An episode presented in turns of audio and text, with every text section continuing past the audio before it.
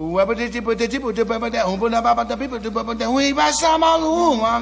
love jazz. Pela curiosidade, pela novidade. Une conception musicale unique au jazz. Feel the jazz music in a different way. Quelque chose qui n'a pas encore été joué. Freedom.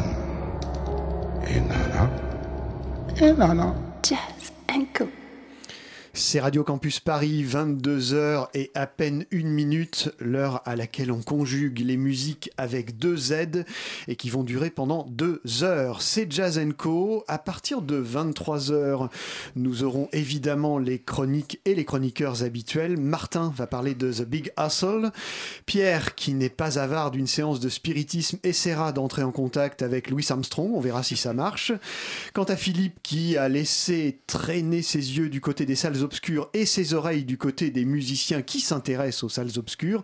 Il viendra nous parler d'un trio qui s'intéresse aux bandes originales de films, bien entendu Agathe, elle, prolongera euh, un des sujets que nous allons aborder en première heure, à savoir Colette Magny, car en effet, en première heure, deux festivals sont à l'honneur, un dont on vous parle depuis déjà un bon moment, qui n'a pas encore commencé, qui aura lieu les 19 et 20 octobre prochains, le festival Musique Rebelle.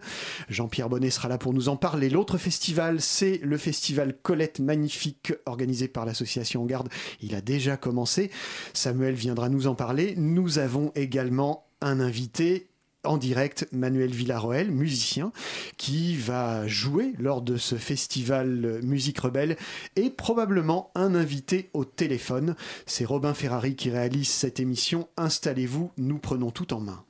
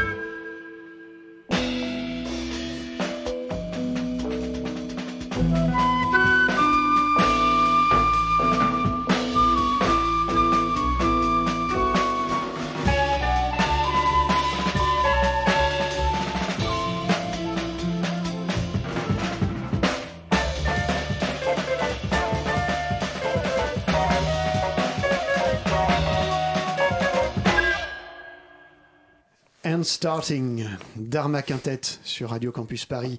Deux festivals qui naissent indépendamment l'un de l'autre et qui finissent par se rejoindre. Alors on va commencer par euh, Musique Rebelle. Jean-Pierre Bonnet, bonsoir. Bonsoir Olivier. Alors Jean-Pierre, tu es le, co-organisateur du, festival avec Théo euh, Jarrier qu'on avait déjà reçu euh, il y a quelques temps pour Coelmec ensemble. Comment c'est né cette histoire-là C'est une espèce de miracle qui a eu lieu euh, ça a commencé par ma rencontre avec euh, Patrice Caillé, donc euh, directeur artistique de, de Berthelot. Et on s'est rendu compte en se rencontrant qu'on avait tous les deux une passion pour une certaine forme de jazz, mhm. plutôt d'avant-garde, en tout cas qui était d'avant-garde il, y a, il y a quelque temps. Et, et, moi, euh, j'avais une association culturelle et avec cette petite association, j'essayais de, de, promouvoir des événements euh, au Méliès, au cinéma de Montreuil. Mmh. Et puis c'est pas facile au cinéma de Montreuil parce que simplement parce que c'est un cinéma et que c'est pas un endroit prévu pour la musique. Et Patrice m'a dit bah écoute, euh, euh, si tu veux pas faire des choses au Méliès, viens les faire au théâtre Berthelot. J'ai dit ok. Et quelques jours après, il m'a dit bah, j'ai euh, deux dates de libre en octobre. Ça, donc ça, ça remonte au mois de juin dernier. Deux dates de libre en octobre. Euh, le théâtre vous est ouvert. Vous avez, euh, on vous le, on vous l'offre avec ses techniciens, avec tout son matériel, avec le piano. on y va. on fait ce qu'on veut. C'est formidable. il faut le garder. Il faut le garder parce que c'est génial. C'était absolument extraordinaire. Et donc donc, euh, on, tous les deux, on connaissait donc euh, Théo Jarrier, qui est un des deux responsables de la boutique de, disques du souffle continu, bien connu des, amateurs, mmh. euh, de disques vinyles et de CD, mais maintenant beaucoup de disques vinyles. Et donc, on s'est réunis tous les trois, Théo, Patrice et moi, et, et, on, et on, a fait la, la liste des gens qu'on aimerait avoir. On leur a téléphoné et en en 24 heures, tout le monde a dit oui. Tout le monde Dès le départ, il était prévu donc euh, ces deux soirées selon l'architecture, dont on, va en parler là tout à l'heure. Euh, ça s'est passé comme ça Qu'est-ce qui a choisi euh, le 19, le 20 Comment ça s'est passé? Non, moi je, moi personnellement, je tenais beaucoup à, essayer de, faire jouer le, le Futura Experience qui est pour des raisons sentimentales, parce que je, Future Experience, c'est un grand orchestre qui a mm. été monté, euh, qui, est, maintenant piloté par euh, Jean-François Pauvros, le guitariste, mais qui a été euh, essentiellement conçu par ben, quelqu'un que je connais depuis très, que je connaissais, mais maintenant je parle au passé malheureusement, que je connaissais depuis très longtemps, très très longtemps, et que j'aimais beaucoup, qui était Gérard Terronès.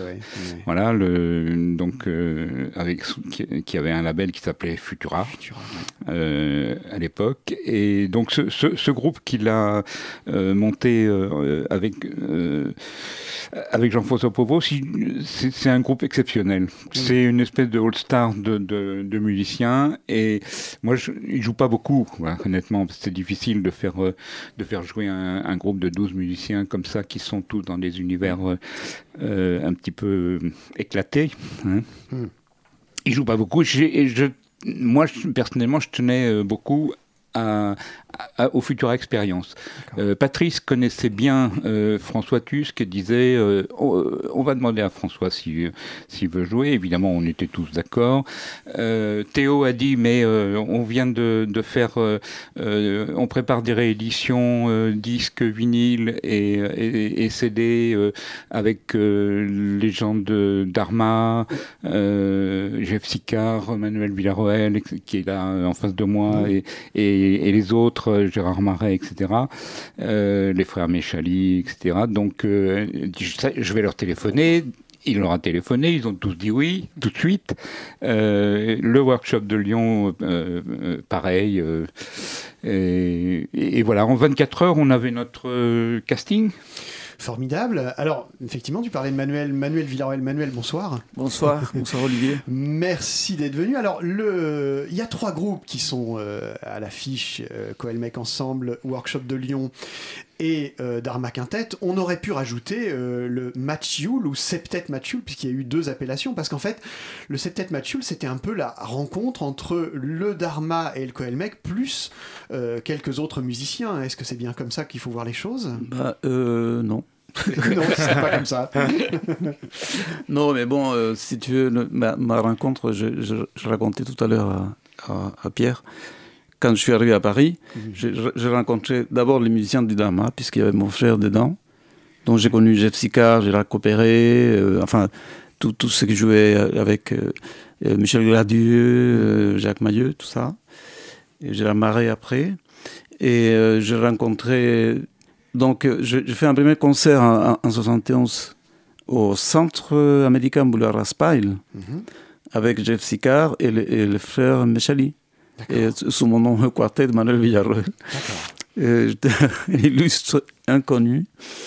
Et, euh, et après, euh, on a fait un autre concert, je crois, euh, dans, dans, une maison des jeunes. Et là, on, on, a, on, a, on a formé les, les septettes avec eux. D'accord, donc ça, ça part en fait de ton quartet à la base. Oui, oui, en fait, ah. c'est ça. Hmm. Et, mais euh, attention, mais comme, comme j'avais rencontré des de musiciens qui gravitaient autour de, du Dharma, on va dire ça comme ça, hein. mm -hmm. il, y avait, il y avait Jeff Sika et Gérard Copéré qui, qui faisaient partie du, du Dharma Quintet de l'époque. Mm. Et euh, il y avait euh, d'autres musiciens qui, qui, qui, passaient à la maison des Nanterre. Et, et donc, euh, dont, dont, un tromboniste, par exemple, que, que j'ai rencontré là, et puis après, euh, un, un, un, trompettiste qu'on qu a repêché ailleurs. Mm -hmm. Et on a formé ces septettes comme ça, les septettes Machioul, qui étaient, euh, en fait, euh, c'était mon orchestre, en fait. Mm -hmm. Le septet de Machioul, disons, qui, qui, qui, a fait. Qui, qui, qui, qui avançait très très vite, parce qu'on a, on a eu de on a joué euh, dans, dans, cette boîte qui était à, à rue Saint-André-des-Arts, au Riverboat. Riverboat. Mm -hmm. ouais, qui, qui, qui, qui, a changé de nom après, il s'appelait Riverboat quand on a joué, je crois, il me semble. Hein. D'accord. Oui, oui. Et euh, oui. ouais, donc on a joué dans cette boîte-là, on a joué au Gilles Club, enfin on, on, était quand même piloté un peu par, par et conseillé par, par, par Gérard Terronès, hein, qui, qui euh, donc euh, c'est parce que voilà, je, je, lui ai amené le matériel que j'avais fait au Chili. Euh, c'était une grosse bande. Euh, bande quoi. Mmh. Des, des, des bande démos, en quelque sorte. Ouais, ouais. Ouais, oui, mais qui, qui c'était un projet de, de disque qui, qui, qui s'est fait en fait après. Hein. Et, et, donc qui, qui, qui était un peu du, du, free jazz surtout quoi. D'accord. On va y revenir parce que tout à l'heure on va écouter justement euh, Machioul.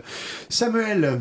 Bonsoir. Bonsoir Samuel. Une première question, on peut se tutoyer d'abord peut-être? avec, avec, plaisir, je t'en prie. Tu as quel âge Samuel? 24 ans.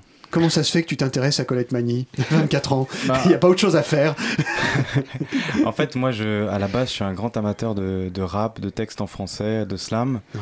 Et je lisais un interview euh, d'un rappeur qui s'appelle Rossé mm -hmm. en 2011, euh, qui disait toute personne qui s'intéresse au texte, euh, dans, dans, ce qui peut avoir de virulent, d'engagé euh, en français, devrait s'intéresser à Colette Mani. À l'époque, je connaissais pas. Mm -hmm et ça m'a un peu piqué au vif. Je me suis dit, mais qui c'est cette Colette Mani euh, dont Rossé se fait l'avocat avec euh, autant de virulence? Et donc, je suis allé écouter et je suis devenu, euh, voilà, honnêtement, je suis tombé passionné, passionnément de ses textes, de sa voix, de, de l'engagement qui transpire son œuvre.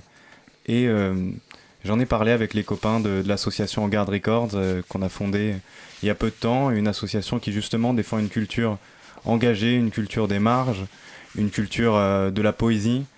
Euh, je leur ai parlé de Colette Magny et ils m'ont dit bah écoute, euh, il se trouve qu'en 2017 c'est les 20 ans de sa disparition et on a eu l'idée de monter un festival hommage qu'on appelle euh, Colette Magnifique. Ça veut dire que les autres membres de cette association connaissaient Colette Magny?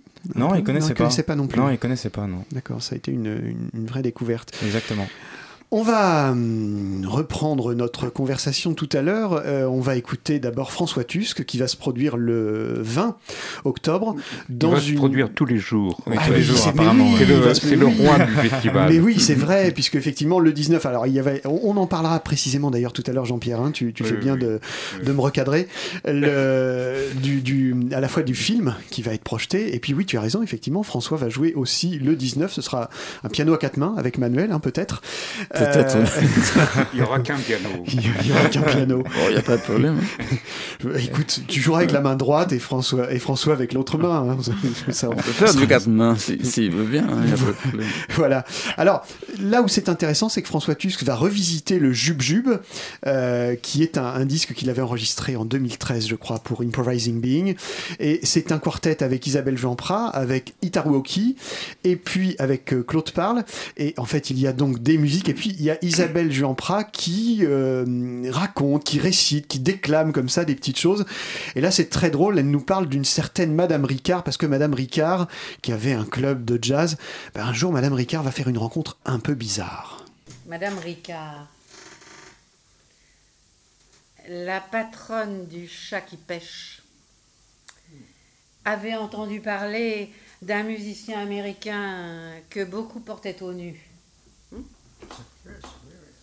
Euh, je veux qu'il vienne jouer chez moi, disait-elle à la cantonade. Un jour, un individu avec un drôle de chapeau et d'étranges lunettes noires se présente chez elle.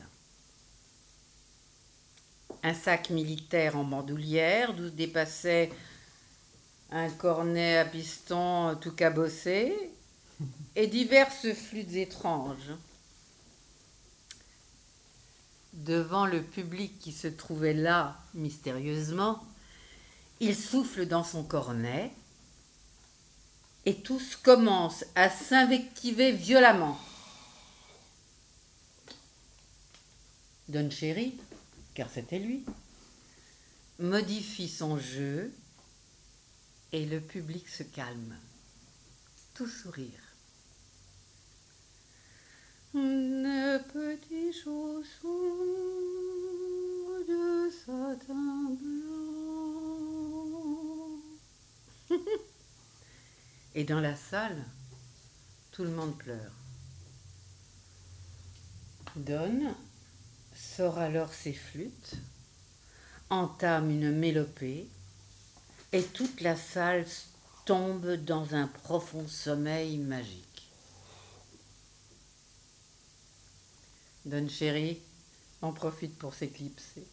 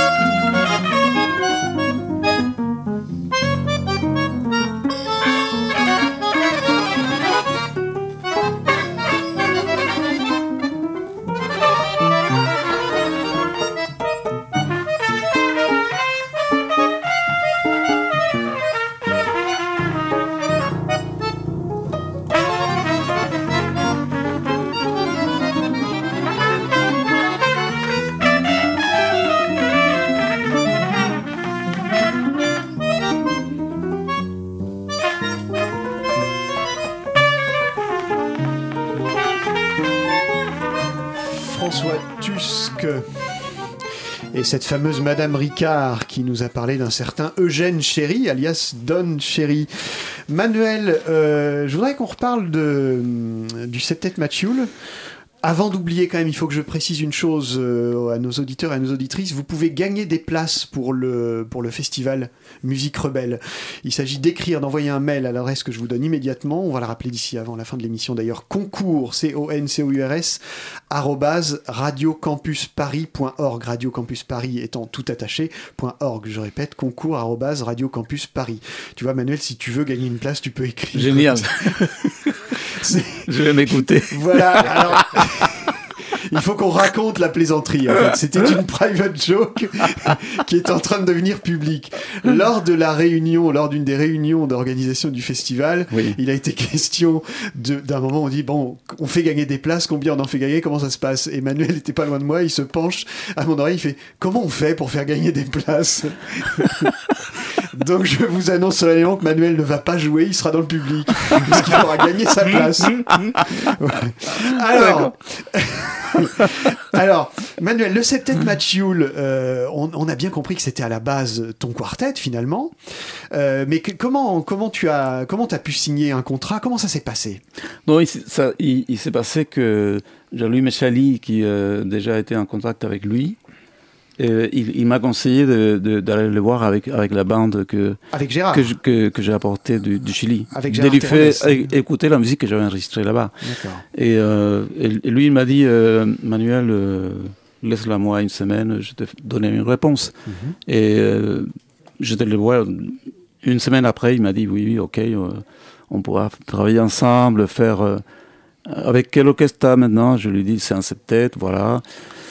Et euh, il m'a mis en contact avec un trompettiste parce que on avait, on avait un jeune euh, trompettiste qui, commence, commen- qui, qui débutait, donc euh, ça- ça- il était souhaitable qu'il y ait quelqu'un de mieux euh, face, face à Jeff Sicard.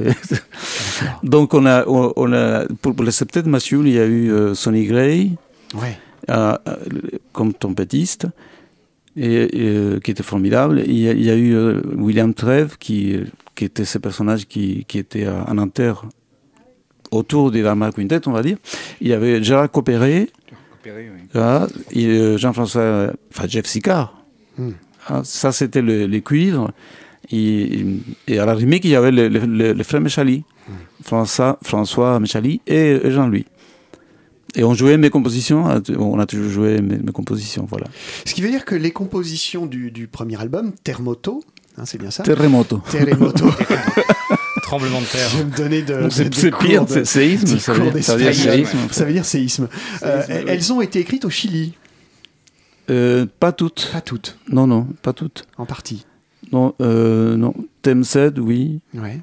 Ensuite, euh, quoi encore euh, Relaxing, mais tous les autres, c'était en France. En fait. Alors, on, on, on, on, sent quand même. C'est très lié, je trouve, au, au, jazz français de cette époque.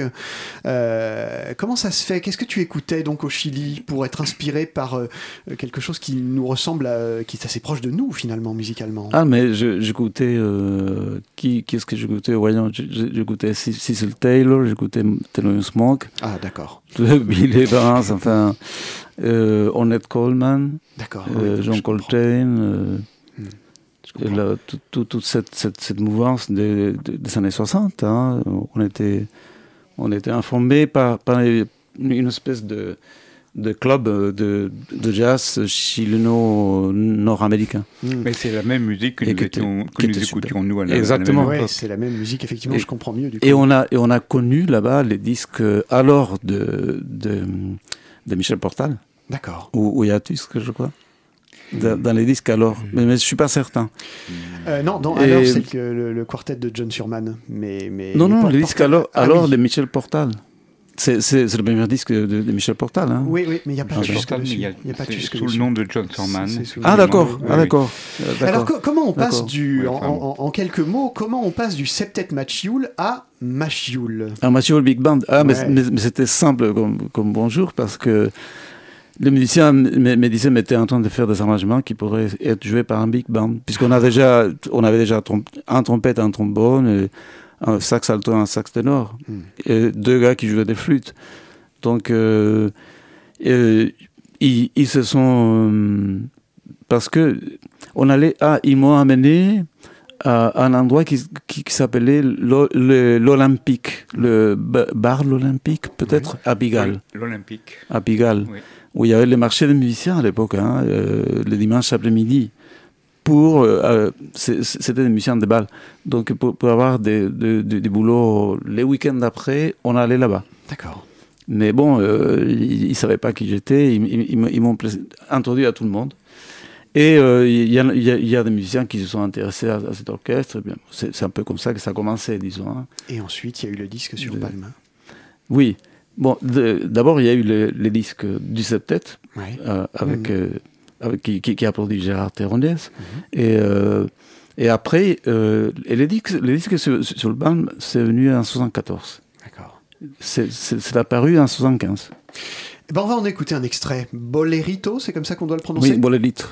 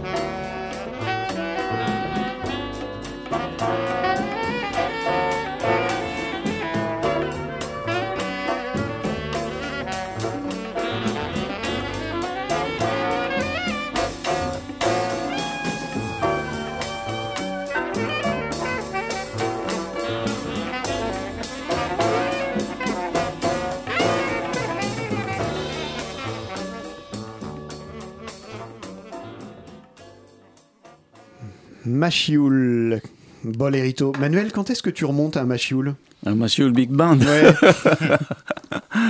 ah, tu sais, c'est plus la même époque. Hein, et puis, j'ai beaucoup euh, évolué depuis le temps de, du, Big Band. je, fais presque tous les formats. J'ai joué un trio avec euh, mon frère et un autre pianiste chilien qui s'appelle Mathias Pissarro. On avait Squas, dont on parlait tout à l'heure. on a fait deux disques avec eux. Hmm. Je vais le présenter, le jour venu, si tu veux. On fera ça. je, je prends date. Normalement, nous avons Christian Rollet au téléphone. Oui, absolument. Bonsoir Christian. Bonsoir à tous. Merci en tout cas d'avoir accepté cette, euh, cette petite invitation euh, au téléphone. Tu nous entends bien Christian? Très bien. Super. Euh, ben, on, va, on va commencer. J'ai envie de poser une petite question. Je vais d'abord présenter aux auditeurs. Hein. Tu es le, batteur et l'un des membres fondateurs du Workshop de Lyon qui fête son 50e anniversaire. Il faudra d'ailleurs que tu viennes un jour nous, nous, nous parler de ça parce qu'il y a un très beau coffret. Euh, il faudra qu'on en reparle. Mais je vais commencer par une note un peu, un peu triste puisque le, workshop a été endeuillé récemment par le, décès de Jean Ossaner. Euh, vous avez, je crois, annulé quelques dates, mais vous avez, vous avez finalement continué la tournée. Euh, comment on fait émotionnellement et, musicalement quand ce genre d'événement arrive? Comment, comment ça se passe? Euh, émotionnellement, c'est de l'ordre un peu de l'intime, c'est de l'ordre du, sentiment de chacun des membres du groupe. Euh, c'est un groupe qui est tellement ancien, surtout qu'il n'a jamais arrêté de jouer, qu'effectivement, il traverse des, périodes d'enthousiasme, de, de plénitude et parfois de traversée du désert, et puis aussi avec euh, parfois des, des, des, changements irrémédiables comme ce qui vient de se passer. Nous avions déjà perdu euh, vraiment le membre fondateur avec Jean Volcato qui était Maurice Merle il y a, il y a quelques années déjà. Euh, Jean Saner l'avait brillamment non pas remplacé mais avait succédé à Maurice Merle et il était dans le groupe depuis 13 ans puis il a été emporté par une une maladie foudroyante en hmm. deux mois et c'est une véritable, c'est une catastrophe. Simplement, euh, il avait, c'est lui qui avait eu l'idée de cette euh, tournée du mi-centenaire, donc euh, des 50 ans du workshop. Et donc, la, une des règles du jeu de cette tournée était d'inviter à chaque fois, à chaque concert, un, un musicien différent, un ancien ou un, un jeune, hmm qui pour qui euh, la musique du workshop représentait quelque chose de soit de, très connu, de familier, ou au contraire d'inconnu, mais d'un peu, allez, disons mythique un petit peu. Et euh, la, dernière fois qu'il a que, Jean nous a suggéré un nom, parce que chacun suggère le, nom qu'il veut, après les autres acceptent ou pas, c'était euh, un musicien qui s'appelle Fred Routet, un trompettiste. Et ce musicien, euh, lors du, dernier concert qui était prévu avec, euh, pas du dernier, hein, mais du dernier concert euh, prévu avec Jean, auquel il pouvait venir, il était invité. Et le jour même, la veille du concert, Jean nous a fait savoir qu'il ne pouvait pas venir. Et donc Fred, le, trompettiste, a appris par cœur toutes les, parties de, de Jean et les a joués avec nous à Paris, donc euh, au cabaret sauvage. Et et de l'avis des gens qui étaient présents, c'était effectivement, moi j'avais présenté le concert comme étant un quintet, moins un, mais enfin un quintet quand même. Et le, ce, ce, musicien était vraiment excellentissime et puis il a surtout il était totalement dans l'esprit, en empathie avec ce qui se passait. Et donc nous on a décidé de continuer avec lui pour le reste de la tournée jusqu'en jusqu'à fin décembre, voire plus loin, on ne sait pas. Voilà, voilà l'histoire. Pourquoi on, a continué Parce qu'on a trouvé la personne aussi, euh, choisie d'ailleurs par Jean, hein, hmm. pour euh, qui était capable de, de, de, de lui succéder. C'est un musicien qui nous connaît depuis très très longtemps et qui et qui suivait assez près ce qu'on faisait. Voilà. En quelques mots, euh, Christian, à la recherche d'un folklore euh, imaginaire, moi je sens le, alors je le sens pas encore trop sur le, le, premier album Free Jazz Workshop, mais ce folklore que j'appellerais pas d'ailleurs imaginaire, que j'appellerais en fait assez concret, il arrive assez vite dès, dès, dès les premiers albums du Workshop de Lyon. D'où vient cette, euh, cette trouvaille? Comment ça s'est installé dans le groupe? C'est une, ça vient tout, très concrètement d'une discussion entre entre gens qui se posaient des questions sur la musique, sur son apport et tout, et qui était basée sur le fait que, alors évidemment, il y a le folklore imaginaire de, de, Bartok et de Kodai, bon, c'est pas exactement ça qu'on voulait dire. Nous n'avions pas, nous en tant qu'urbains, on n'avions pas de, de, de, terreau folklorique comme on peut en avoir, dans, je sais pas où, moi, au Pays Basque, en Bretagne, en Auvergne, etc. J'en oublie sans doute euh, beaucoup. Mais euh, en revanche, euh, nous, nous, puisions pour, dans, dans, le désir d'une recherche de ne pas rentrer dans, le mainstream, dans, le courant majoritaire de, des choix musicaux du jazz de l'époque, tout en admirant le jazz américain, en étant complètement influencé par lui, bien entendu, surtout dans sa version la plus récente, Ornette Coleman, etc., à l'époque. Hein. Mm -hmm. euh, eh bien, nous avons, nous écoutions beaucoup de musique du monde, euh, grâce à des émissions d'ailleurs de, de, de, France Musique, euh, du temps où il y avait Maurice Fleuret, etc. Et on écoutait absolument tout, ce qui pouvait euh, amener un vocabulaire différent, une manière différente d'aborder l'instrument. Donc on écoutait les, émissions sur les trompes, sur les anges, sur les anges doubles, sur les percussions. Et ça nous amenait vraiment un vocabulaire différent. On se disait, mais pourquoi pas euh, À partir du moment où ça nous parlait, évidemment, on a une sorte de grille de lecture qui est forcément occidentale par rapport à la lecture de ces musiques-là. Mais à partir du moment où il y a une, empathie, enfin, une, sorte d'élan vers ces musiques, une sorte de, plaisir à les écouter, eh bien, on essayait nous aussi de trouver quelque chose sur nos instruments qui, qui puisse euh, être l'équivalent de ce plaisir-là. Mmh. Et ça nous a ouvert, pas, pas toujours, il y a eu quand même beaucoup d'échecs aussi, ça nous a ouvert des voies pour jouer euh, autrement sans aucun, sans aucun complexe, sans aucun scrupule. Euh, contrairement justement à ce qui nous était asséné à l'époque, il fallait d'abord savoir jouer le blues avant de pouvoir aller plus loin, etc. Des choses comme ça, et, et c'était totalement faux, bien entendu. Mmh. On n'est pas obligé d'apprendre toute l'histoire de la musique avant de jouer la, la forme la plus contemporaine. Donc, on n'a pas fait ça. On a, on a, on a trouvé notre propre folklore, qui est un folklore imaginaire en sens que on se le construisait par affinité, euh, par affinité, en piochant à peu près dans toutes les cultures, y compris dans la culture occidentale, bien entendu. Euh, voilà, avec des gens comme Alain Gibert pour, dans leur fille, qui était très sensible à la culture vergnate et, et qui, en a, qui en a exploré les, les, choses de manière tout à fait euh, pertinente et en en faisant quelque chose de complètement moderne, complètement écoutable, complètement, euh, voilà, et pas folkloriste du tout. Voilà. Est-ce que ça a une coïncidence avec du coup l'évolution du nom qui est devenu Workshop de Lyon? Alors bon, le, on était Free Jazz Workshop parce qu'on était euh, à, à, cette époque-là assez, assez militant, en tout cas fantasmé, hein, mmh. militant euh, sur les, les luttes de, de, de, des, des ouvriers, de la, des classes populaires pour essayer de se libérer. On avait effectivement bien en vue les, aussi les Black Panthers parce que on, eu, on regardait bien tout ce qui était euh, de, du, du, côté américain, puisqu'on venait de là, malgré tout. L'idiome jazz, ça vient quand même d'Amérique, il faut pas exagérer. Ouais. Bon, après, ça s'est autonomisé, mais et on, voyait qu'il y a des, personnes qui, essayaient de, balancer cul par-dessus tête les règles qui, euh, avaient présidé à, l'élaboration de, formes magnifiques, mais qui étaient déjà suffisamment bien faites par d'autres sans qu'on ait besoin de nous de les reprendre. Mmh. Donc on a euh, on suivait euh, on est tombé un jour sur le ce que disait Shep euh, Archie Shep qui disait euh, les libérations des esthétiques sont un prélude à la libération de l'humanité. Donc pour nous c'était clair qu'il fallait libérer les esthétiques alors avec euh, nos propres moyens, notre, notre propre talent qui n'est pas énorme mais enfin qui est, qui est opiniâtre en tout cas. Et, euh, et, on a réussi, euh, je pense, à, trouver notre propre son. Et chaque fois qu'on a eu la visite, euh, qu'on a rencontré des musiciens américains, je pense à Braxton, George Lewis, des gens comme ça, ce sont des gens, et même Steve Lacy, ce sont des gens qui nous ont absolument, et, à, deux mains, qui nous ont approuvé de faire mmh. ce qu'on faisait, qui ont dit enfin des groupes qui ne nous imitent pas, etc.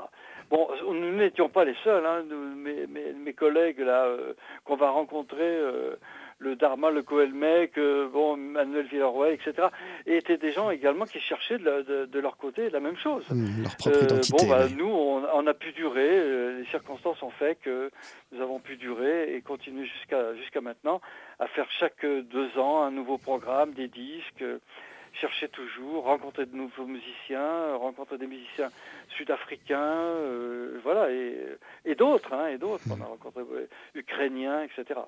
Si, si vous me permettez cette facétie, Christian Rollet, heureusement que vous venez de Lyon, parce que vous imaginez si vous veniez de Nogent-le-Rotrou, ça aurait donné le workshop de Nogent-le-Rotrou. C'était Ah oui, oui, Hein absolument, ça aurait été atroce. Ça aurait été compliqué quand même. hein. Oui, j'ai pas tout à fait répondu à la question pourquoi tout d'un coup on a abandonné le mot free jazz? Parce que ça, ça ressemblait plus à rien. À un moment donné, on a, on a quand même beaucoup tourné, genre euh, 40 concerts par an pendant des années et des années. Et euh, à un moment donné, on nous disait mais pourquoi free jazz Que- Qu'est-ce que c'est? Vous n'êtes pas des Noirs américains, etc. Et puis ça devenait, comme- ça commençait à devenir un frein au fait même qu'on puisse être programmé. Alors il n'y a pas de raison non plus de, de, de, euh, s'auto-punir. Donc pour nous, on n'avait pas l'impression dans notre pratique de renier nos options euh, esthétiques. Mais en revanche, euh, l'affichage était euh, peut-être un peu euh, contre-productif. Donc on, on a abandonné cet affichage. Mais on n'a pas abandonné l'idéologie ni, ni, ni la pratique, évidemment. Et ça, les disques peuvent en prouver, peuvent en, en témoigner, disons. Merci beaucoup, Christian, de nous avoir accordé ces, ces- ces quelques minutes. Vous serez là le 19, euh, le Voilà. workshop de Lyon, euh, en, en quartet et en jammant avec les autres musiciens. Absolument, avec grand plaisir. On va rendre un, un bel hommage à Jean Ossaner puisqu'on va l'entendre au début de ce morceau. Merci beaucoup, Christian. Tant mieux. Merci beaucoup à vous. Au revoir. Au revoir.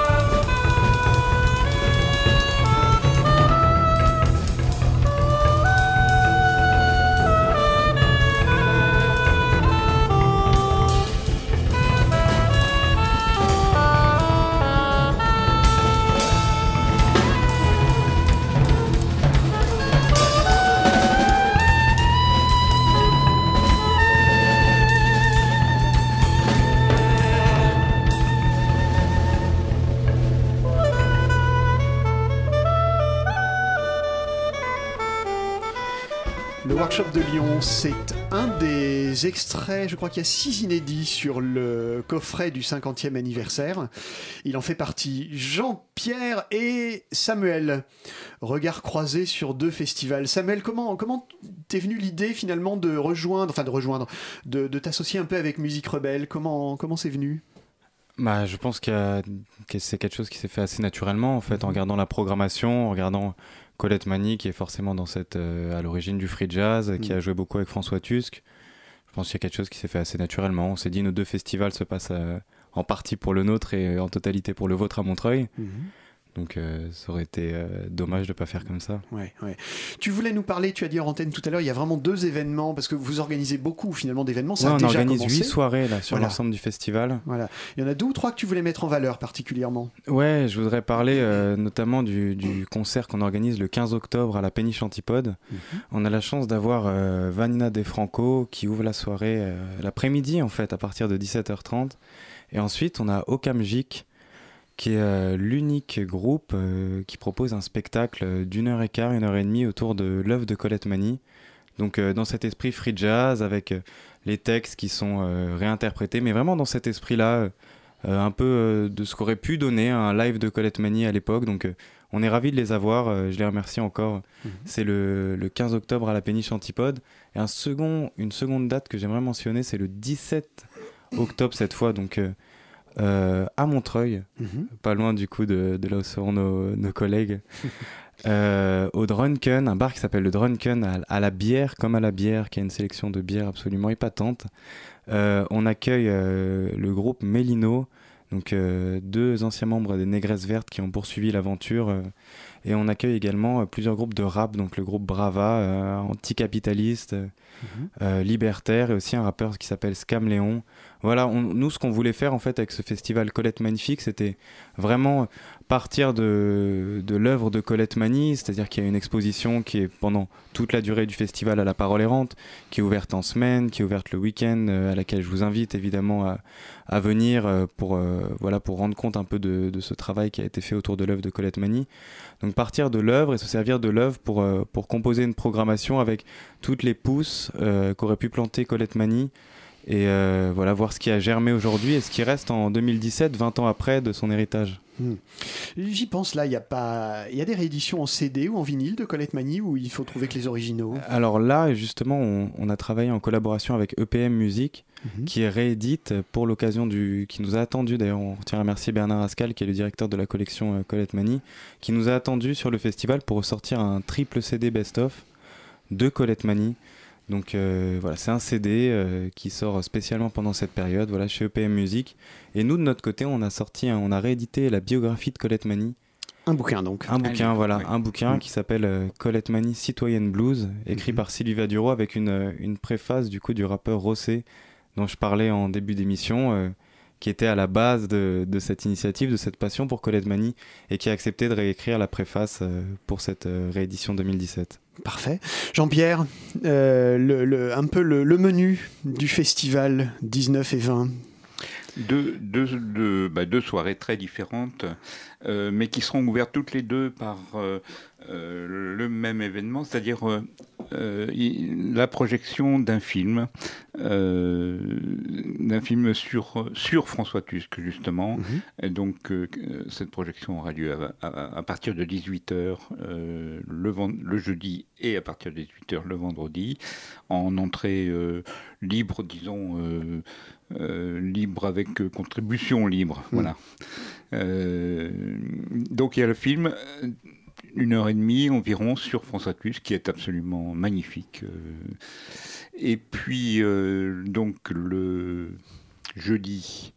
les, différents groupes commenceront par jouer chacun dans leur configuration, disons, de, groupe. il, faut préciser quand même que tous ces gens-là, qui, ont commencé à, jouer dans les années 70, euh, ils ne se sont pas arrêtés et on ne les a pas exhumés comme, euh, euh, comme on aurait exhumé des, des, vestiges de, l'ancien temps. Ce sont mmh. des, musiciens qui ont tous continué de jouer pendant tout ce temps mmh. et, et, leur musique a évolué. Donc la musique qu'on va entendre ces, ces deux soirs-là ne, ne sera pas la musique des années 70, ce sera vraiment leur musique d'aujourd'hui. Hmm. Donc, le jeudi, euh, le workshop de, Lyon, donc avec Fred Roudet, qui est, en principe remplacera Jean, Jean, Jean euh, jouera euh, une petite une partie euh, de son groupe. Ensuite, Dharma, donc avec Jeff Sika, avec Jeff Sika, mm, mm. Gérard Marais, voilà Gérard et Jean-Louis Méchali. C'est ça. ensuite, donc Manuel Villarroel avec Coelmec. Avec le Coelmec, voilà. Euh, Jean Cohen, euh, Dominique Elbaz et, euh, et, Jean-Louis Michali. Et puis, et puis ensuite, ça sera la réunion, parce que l'idée dont parlait tout à l'heure Christian Rollet, c'est que c'est une réunion, c'est une réunion unique de tous ces mm. musiciens qui, qui n'ont pas joué ensemble depuis des années et qui ont, qui ont évolué les uns et les autres dans, dans des directions qui, leur sont propres. Donc euh, euh, voilà, on attend de, cette réunion, de la, de la fin de, cette séance, euh, un moment exceptionnel quand même. Voilà. Et donc ça c'est pour le, jeudi. Le vendredi, ça sera plus précis. Il n'y aura pas de rencontre, mais il y aura donc après la projection du film sur François Tusk, donc le quartet justement de, de François Tusk qu'on a pu entendre tout à l'heure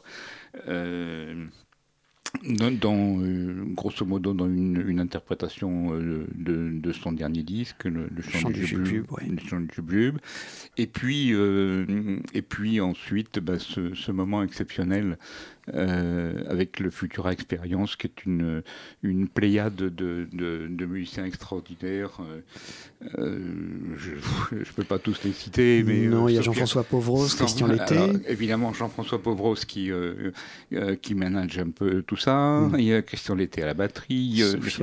ils sont 12. Mm-hmm. Sofia Domancic, euh, exceptionnelle au piano. Une, une chanteuse magnifique, euh, hum. euh, Laila Martial, Sylvain Cassap, et, mm. puis, et puis tous les autres.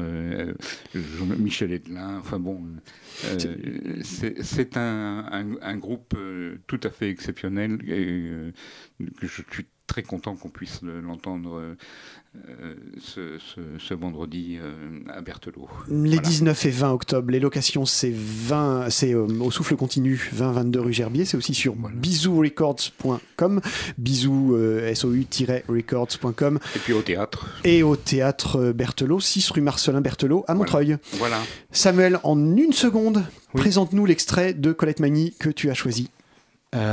Colette Mani a chanté des poètes à chanter des poètes. Euh, et euh, j'aime particulièrement ce texte de Victor Hugo, Les Tuileries. On parle beaucoup de Colette Mani pour son engagement, pour euh, voilà, c'est la verve qu'elle avait, mais voilà, elle a été connue pour Mélocoton. Elle sait aussi faire des choses plus douces. voilà, ça s'appelle Les Tuileries. Et eh ben on l'écoute.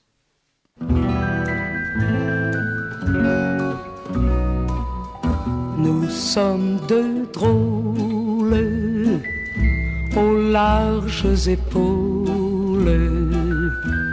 de joyeux bandits, sachant rire et battre, mangeant comme quatre, buffant comme dix, qu'en vidant des litres, nous cognons aux vitres de l'estaminet le bourgeois difforme tremble en uniforme sous son gros bonnet. Nous vivons en somme. On est honnête homme, on n'est pas mouchard. On va le dimanche avec Lise ou Blanche, dîner chez Richard, nous vivons sans gîte, goulûment et vite, comme le moineau, au sang nos caprices, jusqu'aux cantatrices de chez Bobino. La vie est diverse, nous bravons la verse qui mouille nos peaux, toujours en ribote, ayant peu de bottes et point de chapeau, nous avons l'ivresse, l'amour, la jeunesse, l'éclair dans les yeux, des points effroyables. Nous sommes des diables, nous sommes des dieux.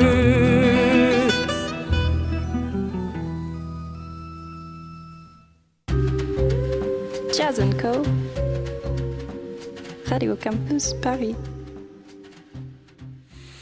Et ça se racle la gorge dans tous les sens. nous sommes des dieux, je ne sais pas si nous sommes des dieux, mais vous allez accueillir euh, une déesse peut-être. Bonsoir Agathe. C'est un grand mot, mais je suis toujours accueillie avec des grands mots, c'est génial. Tant que c'est pas un gros mot, hein, c'est le principal. c'est mieux. tu as décidé de prolonger sur euh, Colette Mani. Ouais, je vais prolonger sur Colette Mani et moi je voudrais m'intéresser au rapport euh, de Colette Mani au blues. Ce que le, le rapport de Colette Mani au blues, c'est un peu l'histoire sentimentale et passionnée d'un amour qui aurait pu mal tourner. On pourrait dire que c'est un heureux malentendu. Parce que ce qui saute immédiatement aux yeux lorsqu'on lit euh, les quelques rares documents euh, sur la diva révoltée, je sais pas si t'es d'accord Samuel, mais je crois que quand même il n'y a pas tant de documentation que ça sur Colette Mani. Il y, en a, il y en a un petit peu quand même qui a Mais été à part fait, la tu biographie, euh, euh, Il y a la biographie, là il y a, un- il y a- je m'en profite, mais il y a un documentaire qu'on diffuse du coup euh, jeudi euh, dans un bar qui s'appelle Les Tontons Bringueurs en présence du réalisateur euh, Yves-Marie Mahé, ça s'appelle La chanson politique de Colette Mani. Effectivement, il y a très peu de, de documentaires ou de documents écrits, il y en a, il y en a quelques-uns. Enfin, bon, très bien. mais Il, tout cas- il s'y connaît, hein Il s'y connaît. En tout cas, ce qui saute aux yeux, c'est que Colette Mani fut euh, rapidement cataloguée par les fabricants d'images comme chanteuse de blues et même euh, considérée comme la Bessie Smith française, sorte de big mama euh, du classique blues à la française. Euh, et, et ça, il est facile de comprendre pourquoi, parce que les premiers amours de Colette ont été, à côté d'Ella Fitzgerald et, et de Billie Holiday, les premières pionnières du blues. Alors il y a Ma Rainey d'abord, euh, celle qu'on nommait euh, la mère du blues, une robuste matrone géorgienne euh, à la voix profonde de contralto, euh, dont on peut dire qu'elle a vraiment popularisé le blues et renouvelé le, renouvelé le style en multipliant euh, les traversées itinérantes euh, avec des groupes de jazz et les orchestres organisés dans tout le sud. Et ensuite, comme seconde influence notable, il y a Bessie Smith, grande dame du Tennessee, euh, qu'on surnommait l'impératrice, et qui, euh, euh, après euh, Ma Rainey, et à l'instar de toute une génération euh, d'artistes noirs euh, des années 20, a fait du blues un voyage itinérant. Euh, et force nous est de constater que lorsque Colette Mani commence à chanter, euh, elle est directement influencée par ce tropisme musical afro-américain. Euh, ses premiers morceaux euh, qu'elle joue d'abord euh, auprès de ses amis sont en effet des reprises de blues chantées en anglais ouais. Et à la guitare. euh, qu'elle a appris euh, peut-être, euh, enfin en tout cas, elle, est, elle a appris la guitare avec le jazzman Claude Luther, si je ne Oui. m'abuse. Et euh, son premier 45 tours en 63 comporte inévitablement deux reprises de Bessie Smith, euh, à savoir euh, les morceaux Basin Street Blues et Nobody Knows You Where You're Done and Out. Pardonnez-moi pour l'accent. et donc ces morceaux, enfin ces reprises en tout cas, vont certainement justifier l'épithète de Bessie Smith française qui va lui coller à la peau pendant enfin toute sa carrière, enfin une bonne partie, Oui, tout au moins partie avant en euh, tout cas. ouais. sa- son virage free. Et peu de temps après ce premier, euh, ce premier album, ce premier 45 tours, elle sort le 33 euh, tour euh, Frappe ton cœur en compagnie du guitariste blues noir américain Mickey Baker. Donc là, on voit encore une fois de plus, enfin toujours ce tropisme musical. Et ensuite vient le 33 tours Les Tuileries en 1964 euh, qui manifeste pour le coup, enfin du moins il me semble, déjà l'ambivalence de Colette à l'égard d'un genre musical auquel elle refuse d'être strictement associée, puisqu'on retrouve, mais tu en as déjà parlé, donc c'est le, le morceau que tu, tu as passé tout à l'heure, euh, puisqu'on le retrouve donc à côté de compositions personnelles comme euh, Cooperation et Mélocotton, des mises euh, en chansons de poèmes, donc Victor Hugo, Arthur Rimbaud, euh, Rainer Maria Rilke, un ensemble de reprises en anglais, tantôt folk, negro, spiritual, blues, à savoir Rock Me More and More, St. James Infirmary, Didn't My Lord Deliver Deliver Daniel. Et enfin, on y arrive, Any Woman's Blues qu'on écoute tout de suite sur Jazz Co. My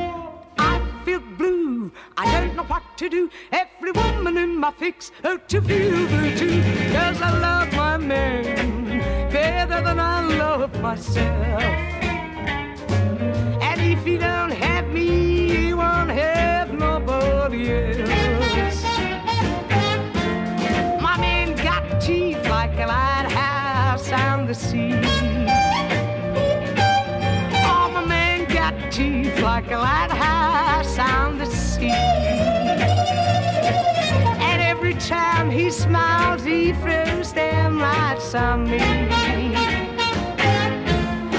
voice sounds like chimes, I mean the organ kind.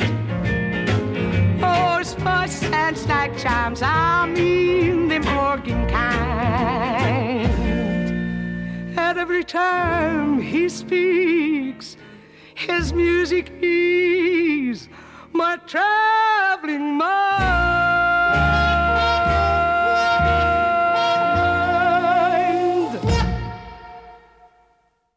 c'était Any Woman's Blues. Pardon Olivier, je t'ai peut-être coupé parole. Pas du tout. non, donc Non, non, c'était non, non. Any Je- je Woman's te laisse les Blues. clés. ok, bah très bien, super. Donc Any Woman's Blues sur Jazz Co.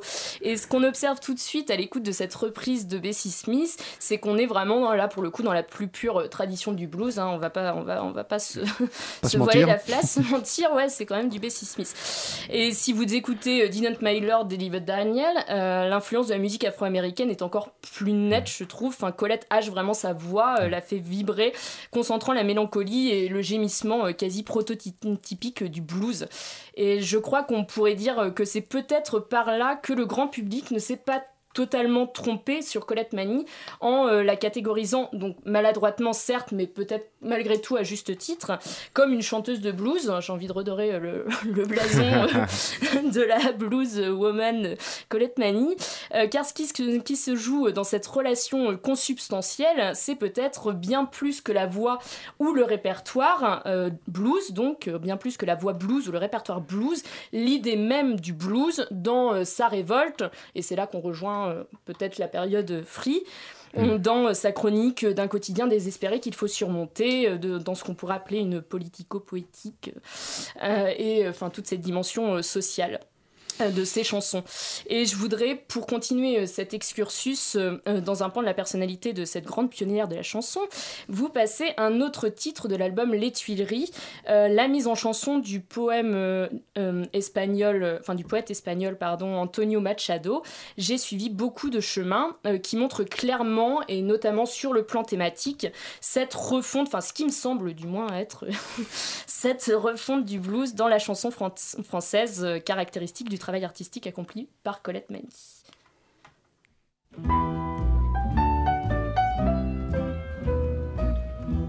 J'ai suivi beaucoup de chemins, j'ai ouvert de nombreux sentiers. J'ai navigué sur cent mers et abordé sans rivage. Partout j'ai vu des caravanes de tristesse, de superbes et mélancoliques ivrognes à l'ombre noire et de grands pédants de la cantonade qui regardent, se taisent et pensent qu'ils savent parce qu'ils ne boivent pas le vin des tavernes. Méchantes gens qui cheminent en empestant la terre.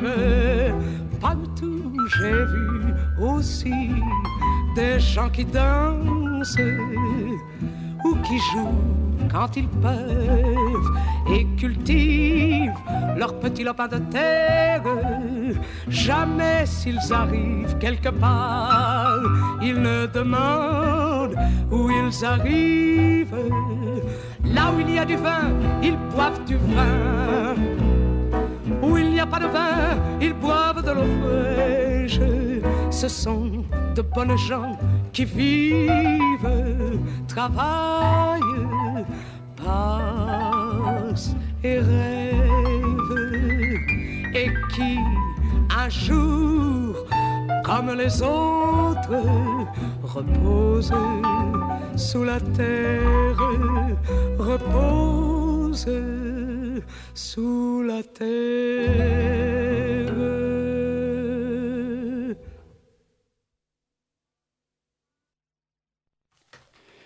Ben, on n'est pas discipliné. Hein. Agathe. J'ai suivi beaucoup de chemins, effectivement.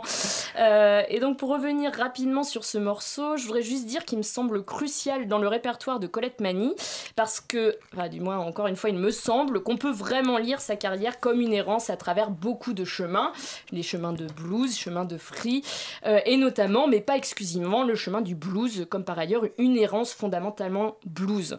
Et ce que je trouve intéressant avec ce morceau, euh, c'est que Antonio Mach- Machado, donc le, poète qui a écrit J'ai suivi beaucoup de chemins, est considéré, donc là c'est un petit excursus, mais je vais faire rapidement, qui est considéré comme l'un des deux euh, plus grands poètes espagnols du XXe siècle, avec Federico Garcia Lor- Lorca, euh, qui a été assassiné à Grenade par des gardes franquistes et qui donc a été victime d'une po- une politique euh, coercitive. Or, je viens au point où je voulais en venir, c'est que Federico Garcia Lorca recourt à une notion and- andalouse particulière pour définir l'inspiration du flamenco et de la corrida. Et cette notion, c'est le duende, qui est un charme, un esprit mystérieux qui se dégage du, du- du flamenco, une sorte de, de vocable un- intraduisible. Euh, or, euh, là où je voudrais euh, en venir, c'est que enfin, cette notion n'est pas si éloignée du blues dans la mesure où elle est, sinon intuitivement et spirituellement, tout aussi indéfinissable que lui. Et, et si Colette Mani s'est détournée ensuite de ce premier amour pour pénétrer euh, dans les terres du free dans les années 70, avant de revenir d'ailleurs en fin de carrière au blues en 83, c'est ça, avec Chanson Oui. pour Avec Chanson pour Titine. Ouais. Elle n'a certainement pas perdu ce duende afro-américain, ce blues qui va jusqu'à se disséminer dans les albums vraiment free de sa carrière, comme ce morceau humoristique empreint de dérision Ras la trompe de l'album Transit de 1975, euh, donc euh, en compagnie du Free Jazz Workshop de Lyon, qui marque ce que j'ai essayé de montrer, c'est-à-dire la distance critique de Collecte euh, vis-à-vis d'un blues euh, qu'elle aime malgré tout. Ras la trompe euh, sur euh, Jazz Co. Petit, petit, petit, que c'était pas possible. Petit, petit, pas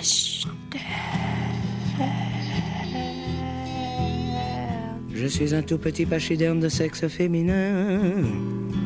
J'en ai gros sur le cœur. Ras la trompe,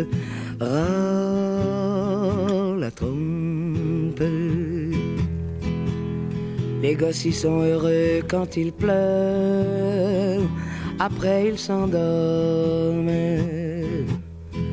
Moi j'en ai gros sur le cœur.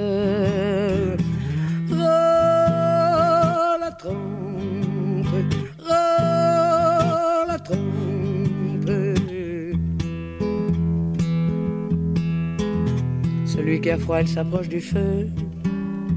Mais moi, ma cheminée, elle fonctionne plus.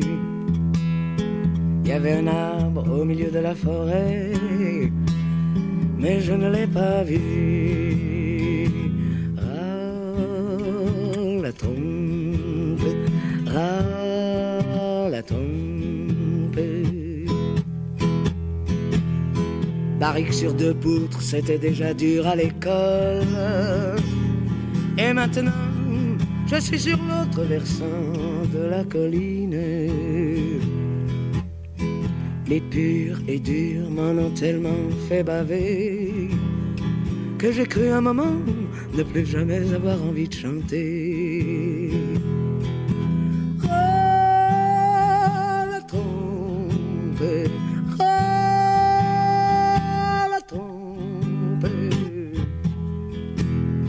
Chanteuse petit chat pétition, chanteuse petit chat soutien.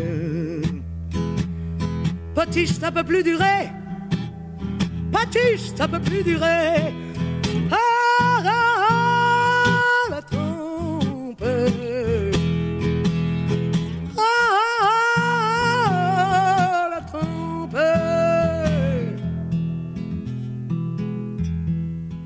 L'arbre préfère le calme, mais le vent continue de souffler. Feu, femme, objet, je suis en transit. Feu, femme, objet, je suis en transit. La trompe. À quel moment l'homme qui perd un par un ses cheveux peut-il être considéré comme chauve Qui l'a dit Lénine Ouah, ouah, ouah ah, mais d'ici là, on a le temps de déraper sur le verglas. Oh, oh, oh, mais d'ici là, on a le temps de déraper sur le verglas. Oh, oh, oh, oh, oh, mais d'ici là, on a le temps de déraper sur le verglas. Oh, oh, oh, mais d'ici là, le temps de déraper sur le verglas. Oh,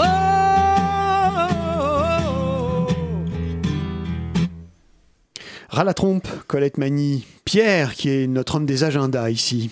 Tu as Ouais, des- c'est ça, je suis l'homme sandwich. mais euh, Samuel euh, veut intervenir, puisqu'il est encore parmi nous, mais c'était juste, on a oublié de donner euh, les dates du. euh, en effet. Et les informations pour ce festival Colette Magnifique qui permet de redécouvrir Colette Mani 20 ans après euh, sa disparition. Donc c'est dure du 6 au 20 octobre 2017 et toutes les informations et le programme, vous pourrez le retrouver sur le net, sur votre moteur de recherche préféré. on vous laisse libre de choisir celui que vous voulez, c'est www.colettemagnifique.fr, donc vous pouvez taper euh, Colette Magnifique sur ce moteur de recherche-là. J'ai bon, euh, Samuel? C'était très bon.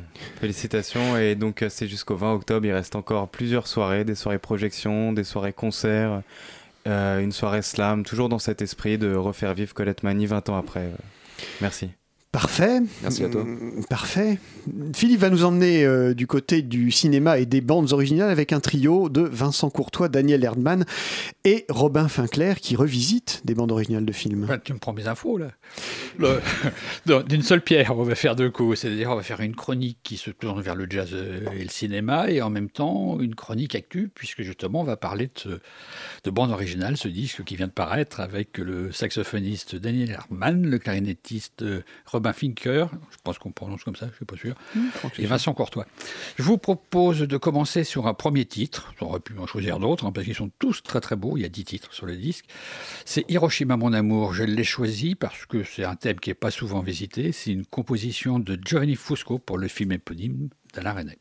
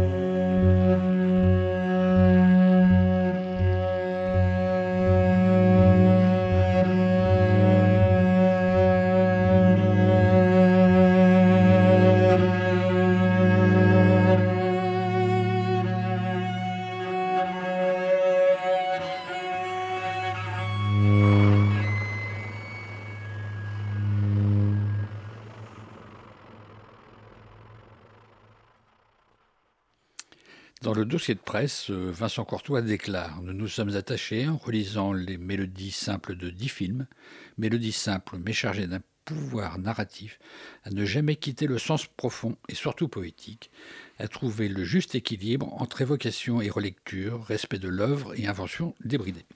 Ce qu'il dit est juste et vérifiable, c'est vrai, ce n'est pas acide comme ce, que fait John Zorn sur les musiques d'Ennio Morricone, ce n'est pas non plus parodique et foutraque comme ce que faisait il y a peu le trio Un Poco Loco de Fidel Forneron sur la musique de Leonard Bernstein pour West Side Story.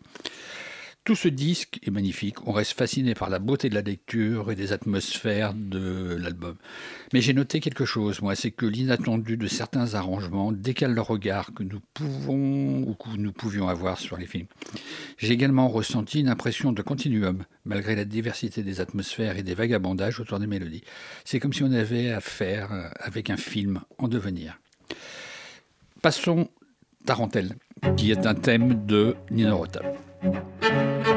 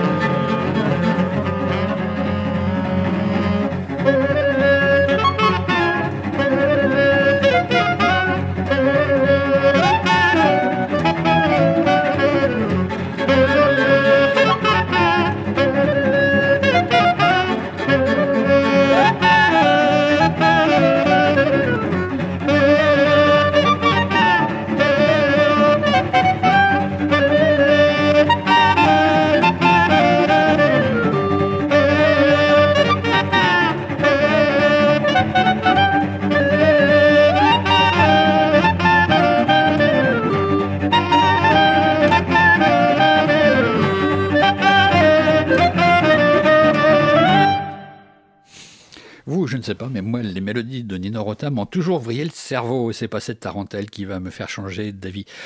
Pierre, je sais que tu as rencontré Vincent Courtois il y a très peu de temps et que tu avais Oui. interviewé Daniel Erdmann euh, il y a quelques mois.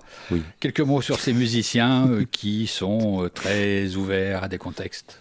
Euh, oula, comme ça. Comme ça, déjà, chaud. tu dévoiles. euh, mon avis parallèle. Je suis un peu, un peu gêné et pudique quand même. Euh, non, mais euh, pour euh, parler. De... Pour parler de Vincent Courtois, euh, bah, je l'ai rencontré pour. Je travaille dans, un magazine, donc il m'a demandé d'interviewer euh, ce musicien à propos de ses rapports avec le cinéma. Et euh, je dois avouer que moi je connaissais pas beaucoup son univers et que c'était euh, vraiment intéressant en fait comme discussion et notamment euh, sur le désir qu'ils ont eu autour de cet album. Je sais pas si je réponds exactement à ta question, mais je suis plus souvent intervieweur qu'interviewé donc voilà. Et, et du coup j'ai pas mal été intéressé en fait par le fait qu'ils ont cherché à à vraiment s'imprégner du film en fait dans leur démarche euh, et euh, il était très humble par rapport à ça hein. il expliquait bien que certainement que ça s'entendait pas mais que ça a été euh, dans la construction de, de cet album ça a été un truc assez important où, où ils essayent en fait à travers, à travers des couleurs de retraduire l'ambiance des films qui sont, qui sont repris enfin dont les bandes originales sont reprises entre autres choses qu'il m'a dit parce que c'était une longue discussion Bah, on, on peut dire qu'ils gardent l'esprit hein, des, des- des mélodies, mais qu'ils apportent vraiment une patte euh, très très personnelle. Moi, je voudrais dire, je voudrais parler de Daniel Edman, que je trouve vraiment très bon comme saxophoniste, qui joue dans Das Kapital, qui a fait un disque autour de Hans Eisler avec Das Kapital et puis un orchestre euh, belge. Euh, oui, je crois. Hein, qui touche aussi beaucoup à la musique contemporaine. Robin Finker, moi je l'ai vu comme sideman, mais je ne sais pas très très bien sa, sa carrière. bah ouais non plus C'est un très très bon clarinettiste, mais et je ne peux pas en dire beaucoup plus.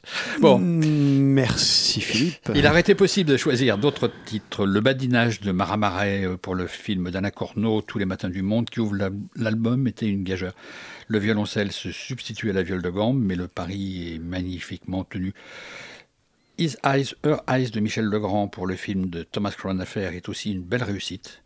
Donc euh, je peux vous assurer, allez écouter ce disque, c'est un enchantement. Eh bien, nous irons. Pierre avait rencontré Vincent Courtois et Daniel Erdmann. Il n'a pas rencontré Louis Armstrong et pourtant, je pense que tu aurais aimé. Il se trouve que je l'ai rencontré La séance de spiritisme a marché. Voilà, c'est ça. On a fait tourner les tables. Eh ben, tu vas nous parler bon. de Louis Armstrong, d'une édition, on peut pas dire une réédition d'ailleurs, c'est une édition, ça n'est Eh jamais oui, sorti. parce que c'est c'est un inédit, un inédit qui euh, déjà pour commencer sur le- les choses très négatives qui caractérisent euh, plutôt pas mal une certaine idée de la starification puisque euh, les éditeurs, donc c'est euh, Dot Times Records, euh, c'est un éditeur américain, n'ont pas pris la précaution de chercher qui étaient la plupart des musiciens qui accompagnent Louis Armstrong et euh, c'est Zweig sur euh, cet enregistrement, mais on sait quand même qu'il y a Jack Teagarden au, au trombone, donc qui était le grand tromboniste de Louis Armstrong, et on a aussi Earl Hines au piano, donc le, le parrain du stride, le parrain du, du blues et, et du boogie-woogie. Ce qui va être assez important pour cette chronique que je vous ai concoctée. Mais euh, ce qui euh, me semblait un- important aussi de dire, c'était qu'en en fait, ils, sont, ils passent là la radio en 1950 à San Francisco, donc c'est la radio de la Standard Oil. C'était euh, certainement une époque où les États-Unis, on pouvait encore euh, vendre du pétrole et polluer beaucoup, et on pouvait en être assez fier. Donc c'était le nom d'une radio dans laquelle passe Louis Armstrong. Donc on, en- on va entendre sa voix. D'ailleurs, c'est assez agréable avec celle de Jack Teagarden, euh, puisque c'est un enregistrement radio. Et, euh, et d'ailleurs qui est assez, euh, assez plaisant à écouter, je trouve qu'on devrait s'en inspirer, donc euh, tous autour de la table, j'espère que vous allez être très attentifs. Mais ce qui est donc très intéressant, je viens enfin à mon propos, c'est qu'on est en 1950, c'est le moment où Louis Armstrong et les musiciens dits classiques à l'époque sont un peu ringardisés par les boppers qui depuis euh, 1940 41 et depuis tout ce qui s'est passé au Mintons à New York autour de, autour de Parker, de, de Didi Gillespie, de Charlie Christian, de Bud Powell, de donc tous les grands boppers ont un peu ringardisé euh, Louis Armstrong qui euh, commence vraiment son virage euh, déjà bien entamé hein, vers vers une musique qui est de plus en plus pop en fait, qui est de plus en plus une, variété. Et là, ils sont dans une session très libre où euh, ils réinterprètent cette musique avec euh, vraiment euh, bah, beaucoup de beaucoup de liberté. Ils font un peu moi, je l'analyse comme ça. Ils font un peu aussi la leçon à tous ces jeunes boppers, si l'on veut, qui veulent, qui veulent les faire passer pour vieux et qui les renvoient un peu à certaines, certaines réalités de ce qui était la musique de Louis Armstrong et Earl Hines. Tout de suite, on va s'écouter euh, quelque chose d'assez euh, tranquille. Donc, ils reprennent un blues typique de la Nouvelle-Orléans qui s'appelle d'ailleurs Do You Know What It Means to Miss New Orleans? Et après euh, on va mettre quelque chose de plus excité pour euh, illustrer cet aspect euh, professoral face aux boppers, ces jeunes euh, chiens enragés euh, à qui on fait ici la leçon. Donc c'est Do You Know What It Means to Miss New Orleans avec Louis Armstrong, Earl Hines et Jack Teagarden, plus des musiciens inconnus dont on aimerait bien savoir leur nom. Now, Matt, you know, as long as we're here in New Orleans, I want you to come down to a place where they have not only the finest red beans and rice and those ribs, but they've got some cats there that you've got to meet. Cats? Believe me. What's uh, what's cats, Jack? Cats? Man, they're the place that make the jump joint, you know? The joint jump and vice versa. Well, Jack, Listen. I'm not sure exactly what you mean. Well, but I'm, not sure go- what I mean either, but I want to make you acquainted with some friends of mine. All right. Here's the the king of the cornet, believe me. Louis Satchmo Armstrong. Meet Map the map maker. Will you, Louis? Well, I'm certainly glad to meet you, Mr. Armstrong. It's a pleasure. It's a pleasure to be here, Daddy. And right here is Mr. Jackson Teagarden. Mr. Teagarden. Very Trombone. happy to know you, Mr. Teagarden. Thank you. Mr. Earl know you. Father Hines. Earl Hello, Father Matt. Hines. If I heard a lot about you, Earl. Oh, that's good. As long as Can we haven't got a some of that number, nice you know. piano for us, huh? You know, I brought Map out here, all the way out here from California, just to hear you boys play. Now, how about how about showing them what I mean with? Do you know what it means You want to do to that Miss one, New Orleans? Yeah, okay. Well, let's chirp it first, huh?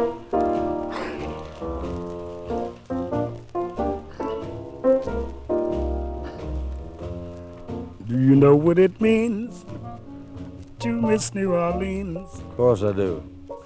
and miss it each night and day? I know you're not wrong. The feeling's getting stronger the longer we stay away. Yes, as the moss colored vines, the tall sugar pines, Oh, we grow tall. The mockingbird seems to sing. And I'd like to see the lazy Mississippi a hurrying into spring. Oh, the Mardi Gras, the memories Now that's when things start of jumping. Creole tunes that fill the air. Oh, I'm homesick, Gate. I dream of old Anderson June. I dream about cornbread every night. I'm wishing that I were there. Do you know what it means You know it, I to miss New Orleans? About them red beans. When that's where you left your heart. There's something more. Something else? I missed it when I cover more than I miss New Orleans. Now blow it pretty, Jackson. Blow it pretty.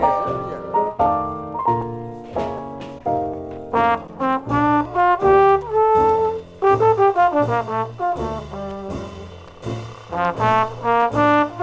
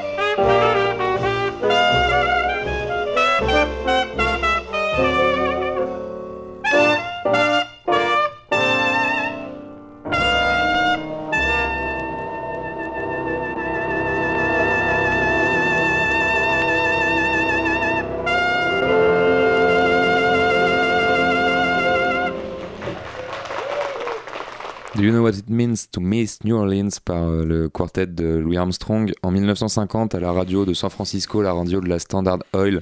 Et sachez, euh, chers auditeurs et auditrices de Jazz Co, sur Radio Campus 93.9, je me suis fait morigéner moi aussi pendant, euh, pendant que vous écoutiez ce magnifique extrait de Louis Armstrong.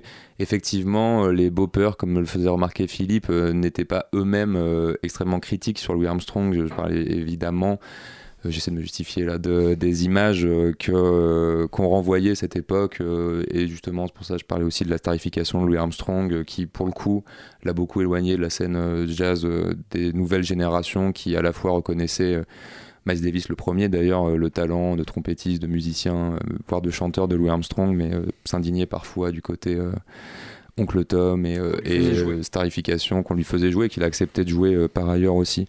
Je voulais euh, m'arrêter sur un, j'ai pas beaucoup le temps de le présenter, mais sur un titre qui m'a vraiment surpris dans, dans cet enregistrement et que je trouve pour le coup d'une modernité vraiment indubitable. Ce qui est, en fait, on demande à, à Louis Armstrong et à ses musiciens de jouer un boogie woogie sur St. Louis Blues, donc un grand standard de la musique néo-orléanaise et, euh, et en gros pendant deux minutes de, cette improvisation sur ce thème euh, Earl Hines fait un ostinato à la main droite de deux notes qui crée un truc. Enfin moi j'ai vraiment eu l'impression euh, au bout d'un moment j'ai arrêté tout ce que je faisais. Je me suis dit mais c'est pas possible c'est du Steve Reich. Et Steve Reich il était encore tout jeune à cette époque là donc on écoute ça tout de suite et je vous propose de vous arrêter sur cet ostinato qui dure deux minutes à peu près. J'ai chronométré tout ça sur euh, St. Louis Blues interprété donc notamment par Heinz mais qui jouait pour le quart- quartet de Louis Armstrong dans cette belle réédition qui s'appelle les Standard Oil Sessions. On écoute donc tout de suite le Boogie Woogie de Earl Hines sur St. Louis Blues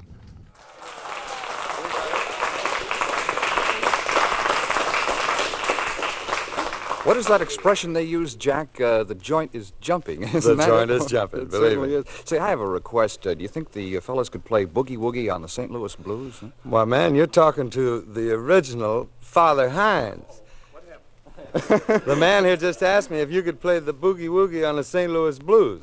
Little le- left hand there. That's it. All fine.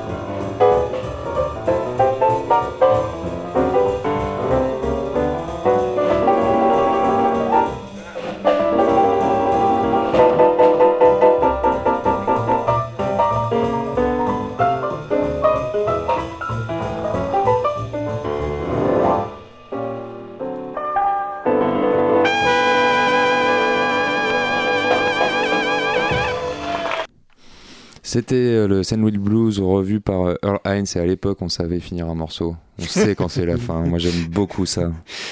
Ça s'appelle une fin à la hussarde, hein, c'est à la hache là. C'est une fin en tout cas. N'est-ce pas? Merci Pierre. Et effectivement, ce, ce- cet ostinato, il est complètement étonnant. Hein. euh, 1950, c'est complètement inattendu. Euh, ladies and gentlemen, puisqu'il faut continuer avec l'accent anglais quand même. Euh, Martin, tu arrives avec euh, la nouveauté d'un collectif qui s'appelle The Hustle? The Big Hustle. Ah, The Big Hustle. The Big Autant Hustle. pour moi. Alors, euh, ce sont des Français, des Parisiens. C'est leur deuxième album. Euh, le premier n'était pas signé, mais là, ils ont trouvé un parrain, cette bande de Hustlers. C'est Bettino, euh, mon disquaire régulier, qui est à l'origine de beaucoup de choix de chroniques euh, chez Jazz Co. Je pense que les auditeurs les plus assidus auront remarqué que c'est pas la première fois qu'ils entendent son nom. C'est logique qu'un parrain s'appelle Bettino. Hein. Ouais. eh bien, oui, c'est vrai que c'est logique et pourtant, bah, il y a, y a- rien, de très italien dans, euh, dans la composition du groupe Big Hustle. Alors, Big Hustle, euh, à bien y regarder, ça a l'air d'être un peu un super groupe de musiciens de scène et de studio. Il est mené par euh, le, chef de bande Sébastien Levaneur et autour de lui, il y a euh, une dizaine de musiciens que je vais pas énumérer parce que, parce que ça fera trop de choses à retenir. Par contre, on retiendra notamment les deux frères Fort. On en parlera pour la deuxième piste que je ferai écouter de ce maxi. On part directement sur la première piste donc de cette EP qui annonce un album à venir pour 2018. Le EP s'appelle Afro River EP et euh, comme euh, à l'habitude de The Big Hustle, il y a un grand invité de marque sur ce disque, c'est Chek Tidiane Sek, un grand nom de la musique malienne qui s'est installé à Paris dans les années 80, qui y est resté et qui prête sa voix à la première piste dédiée donc à l'Afrique et sa culture, Afro River. Euh, on peut remarquer pour cette piste euh, un- une assez forte ressemblance avec Gregory Porter. Ils ne le mentionnent pas dans leurs influences, mais c'est comme ça que je l'ai perçu. C'est parti. Afro Afro what, Afro call this and that, Afro you, Afro me, Afro everybody, Afro ever, Afro here, Afro there, Afro is everywhere, Afro that, Afro this, Afro you can resist, Afro ever.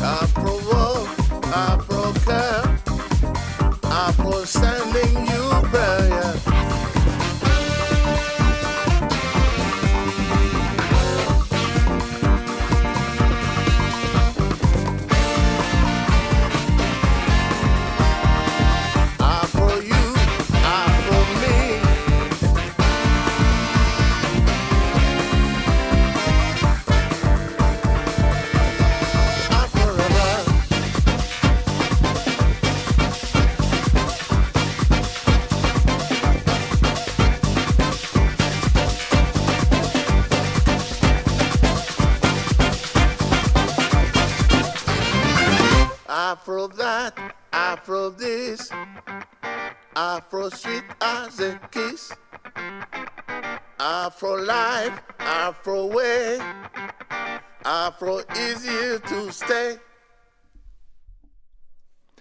Afro River par The Big Hustle sur Jazz Co Campus Paris. Euh, L'invité était donc Tchèque Tidiansek. Philippe, tu me, ferais, tu me faisais remarquer euh, hors micro que tu avais déjà entendu ce nom. Et oui, il a été connu notamment euh, grâce à un disque qu'il a fait avec Hank Jones Ouais. dans Quand les remarqué, années. on m'écoute simplement hors micro. C'est pour ça que je t'invite à parler justement là de Hank Jones et de ce disque si tu le connais.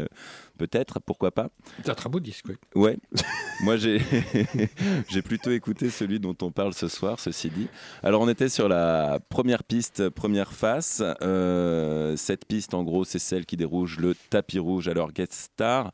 Mais en fait, euh, cette formation, c'est un peu, euh, comment dire, c'est la bonne formule de toute façon, dérouler le tapis rouge à plein de guest stars. Sur leur premier album, euh, World Wild, on avait déjà Bita Scient ou euh, Electro Deluxe qui sont bon, des, des- gros noms dans leur domaine. Euh, ce groupe se compare facilement à Snarky Puppy, So Live, euh, la période Manchild de Herbie Hancock, ou, et Olivier pourra peut-être mieux nous en parler, Steely Dan. Bah, j'ai Olivier. été, ouais, j'ai été surpris d'avoir cette référence parce que c'est pas franchement une référence qui est citée par euh, ceux qui aiment la, la musique noire. Euh, Steely Dan, c'était plutôt un groupe euh, affilié au rock, même si euh, je pense que les amateurs de rock ont jamais rien compris à Steely Dan. Donc c'est un groupe qui a eu son propre public. Mais c'est vrai que sur le deuxième morceau que tu vas proposer là dans quelques instants, moi j'ai beaucoup écouté Steely Dan et je me suis dit bon, est-ce que est-ce que la référence est volée ou pas? Et non, c'est vrai que c'est les arrangements font un peu penser à Steely Dan. Ça me faisait un peu penser aux Crusaders. Ça plutôt fait plaisir parce que Walter Baker, euh, l'un des deux membres du duo, est, est mort il y a quelques il y a quelques temps.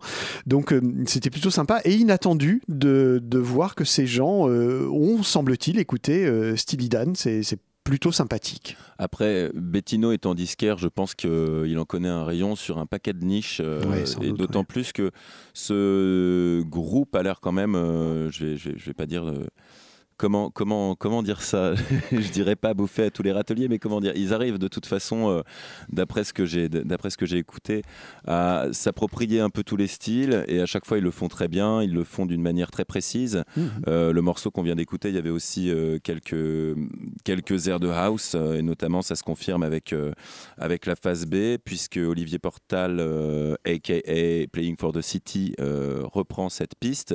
Et là, c'est tout le petit crew Bettino. On a aussi euh, Rashan Ahmad qui faisait de la musique avec euh, les Jazz Liberators euh, sur la phase B. Revenons à la piste euh, que le groupe rapproche de Steely et que moi j'aurais plutôt rapproché de Roy Ayers. C'est un hommage aux deux frères forts qui sont respectivement au cuivre et au clavier de ce groupe, mais qui à côté de ça ont leurs expériences avec Hocus Pocus ou Manu Dibango. C'est parti pour Four is the Magic Number avec un malicieux jeu de mots.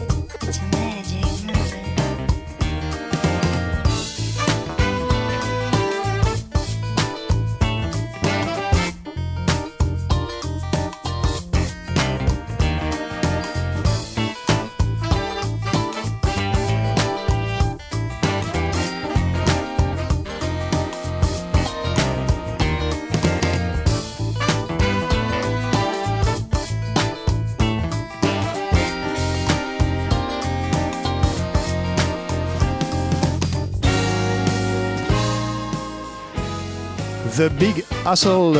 Merci Martin pour euh, cette influence, ce style idanienne en effet. On se retrouve la semaine prochaine, euh, non pas la semaine prochaine, dans 15 jours sur Jazz Co avec une invitée de marque. Ce sera Cécile McLaurin-Salvant. On remercie tout le monde. Pierre, Agathe, Robin Ferrari qui a réalisé cette émission, Philippe et euh, Martin. Et il est minuit dans quelques instants, l'heure où tous les chats sont gris.